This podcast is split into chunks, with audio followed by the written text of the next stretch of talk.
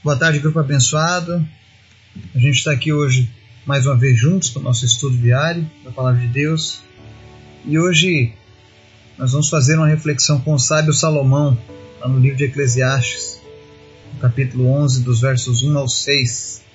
Uma palavra que fala sobre concentrarmos os nossos esforços naquilo que somos direcionados, mantermos o foco e esperar aquilo que vem de Deus, fazendo a nossa parte. Mas antes da gente começar o estudo, convido você para estar orando juntamente comigo, pelas famílias do grupo, pelas pessoas que nos ouvem, pelos nossos pedidos da nossa lista, pela nossa nação. Peço que você ore em especial pelo orfanato do Togo, orfanato de Uganda, orfanato da Etiópia, para que Deus esteja abençoando esses locais. Amém? Pai, muito obrigado por mais um dia, pela tua graça, pelo teu espírito, por tudo que o Senhor tem feito. É sempre bom. Nos ensina a cada dia, Deus, cumprir os teus propósitos. Perdoa os nossos erros, as nossas falhas, mas nos conserva, Deus. Nos ajuda naquilo que nós não temos condições de interferir, mas nos abençoa, Pai nos ensina a ser pacientes e esperarmos em Ti. Mas também nos ensina, Deus, a agirmos segundo a Tua palavra quando necessário. Tira de nós o comodismo, toda acomodação, mas nos desperta, Deus, para a Tua obra. Visita as pessoas que nos ouvem agora e traz resposta para cada coração, Espírito Santo. Revela para essas pessoas e manifesta a Tua presença. Vem sarar os enfermos, libertar os opressos, em especial salvar aquele que ainda não possui certeza da tua salvação. Nos abençoa e fala conosco através da tua palavra, em nome de Jesus. Amém. O texto de hoje, Eclesiastes 11, versos 1 ao 6, diz o seguinte: Atire o seu pão sobre as águas, e depois de muitos dias você tornará a encontrá-lo. Reparte o que você tem com sete, até mesmo com oito pois você não sabe que desgraça poderá cair sobre a terra. Quando as nuvens estão cheias de água, derramam chuva sobre a terra. Quer uma árvore caia para o sul, quer para o norte, onde cair, ficará. Quem fica observando o vento, não plantará, e quem fica olhando para as nuvens, não colherá. Assim como você não conhece o caminho do vento, nem como o corpo é formado no ventre de uma mulher, também não pode compreender as obras de Deus, o Criador de todas as coisas. Plante de manhã sua semente, e mesmo ao entardecer, não deixe as suas mãos ficarem à toa, pois você não sabe o que acontecerá se esta ou aquela produzirá, ou se as duas serão igualmente boas. Amém? Aqui nós vemos o, o homem considerado mais sábio do mundo, pela palavra de Deus, Salomão. Já no fim da sua vida, escreve esse livro de Eclesiastes, o pregador. E ele nos dá aqui lições que foram adquiridas com a maturidade. Você vê que o tom dele muitas vezes é um tom mais mais áspero, mais duro, mais direto. Porque até esse momento ele já tinha vivenciado muitas coisas.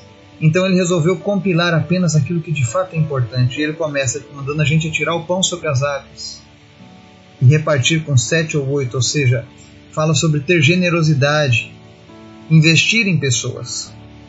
Todas as vezes que você investir em pessoas, que você repartir aquilo que você tem recebido com o Senhor, você vai ser abençoado. Porque ele diz assim: Você não sabe que desgraça poderá cair sobre a terra. Quer ver um exemplo? Quantas pessoas passaram dificuldades durante a pandemia, por exemplo, em 2020, 2021 especialmente? E mal sabiam elas em 2019 que as coisas estariam se encaminhando para isso. Quantas empresas que estavam prósperas em 2019 acabaram falindo durante um período da pandemia, durante de uma hora para outra. O mundo mudou, as coisas mudaram, a vida mudou. Então nós não sabemos o dia de amanhã. Eu não sei o dia de amanhã, o que, que está reservado. Mas aqui a palavra diz que nós devemos fazer as coisas boas que estão ao nosso alcance. Quando você reparte com as outras pessoas, a Bíblia diz que é melhor dar do que receber, porque quem dá recebe. Então ele diz: invista nas pessoas, ajude. Lançar o pão sobre as águas é isso. As águas são as pessoas com as quais você convive. Abençoe essas pessoas, invista nelas. E a bênção voltará para você. Aí ele segue: quando as nuvens estão cheias de água, derramam chuva sobre a terra. Ou seja, é algo que é certo. Quer uma árvore caia para o sul, para o norte, onde cair, ficará. Ou seja, escolha o que você deseja fazer e mantenha o foco. Porque quando a chuva cair, quando as nuvens estão cheias, a água cai sobre a terra e onde a árvore cai, ali ela fica. Então plante de maneira que a sua raiz seja profunda, que ela te dê solidez. Verso 4 ele diz assim: Quem fica observando o vento não plantará, e quem fica olhando para as nuvens não colherá. Não fique apenas orando, sem fazer nada. Existem coisas que estão ao nosso alcance. Por exemplo, a pessoa que ora pedindo um emprego. Não adianta eu apenas orar, Deus me envia um emprego, Deus me envia um emprego e eu nunca sair de casa, não divulgar o meu currículo, não ligar para os meus amigos, não deixar todo mundo ciente da minha necessidade. Tem coisas que nós precisamos agir. Pois se ficar apenas observando, nada vai acontecer. Existem momentos que você tem que esperar no Senhor, mas existem momentos em que você precisa agir aquela história. O sinal está verde quando ele não está vermelho. Você não precisa de uma direção. Senhor, será que eu devo deixar o meu currículo naquela empresa? Senhor, será que eu devo oferecer os meus serviços? Não, ofereça.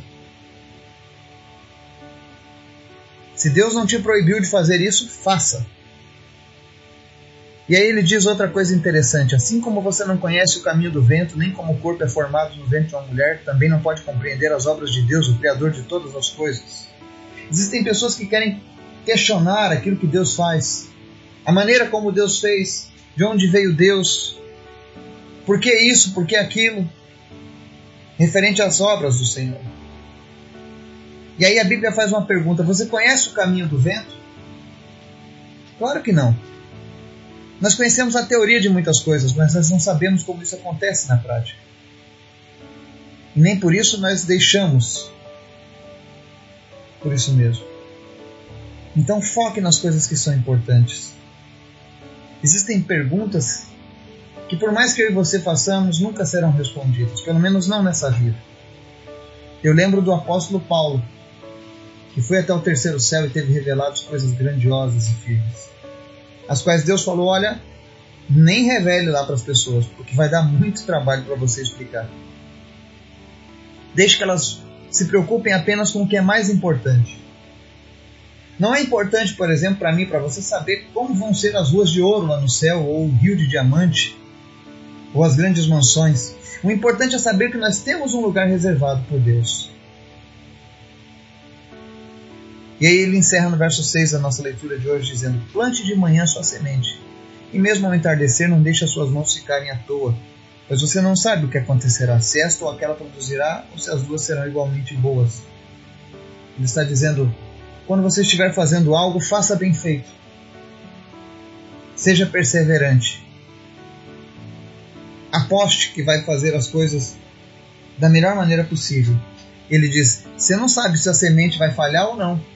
Então, terminou cedo o teu trabalho, ainda sobrou material, continue fazendo. Mas a verdade de tudo é que a palavra de Deus ela resume esses textos em generosidade, perseverança e foco naquilo que fazemos.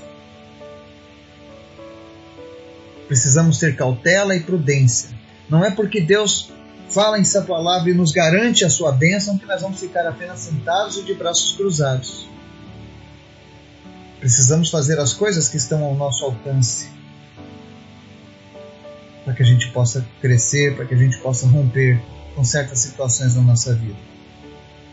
Que o Espírito Santo te abençoe, te dê foco, te dê cautela, te dê prudência e, acima de tudo, que Ele te desperte para se mover segundo a vontade do Senhor e você possa experimentar tudo aquilo que Deus tem prometido para a tua vida. Que Deus nos abençoe nos guarde em nome de Jesus.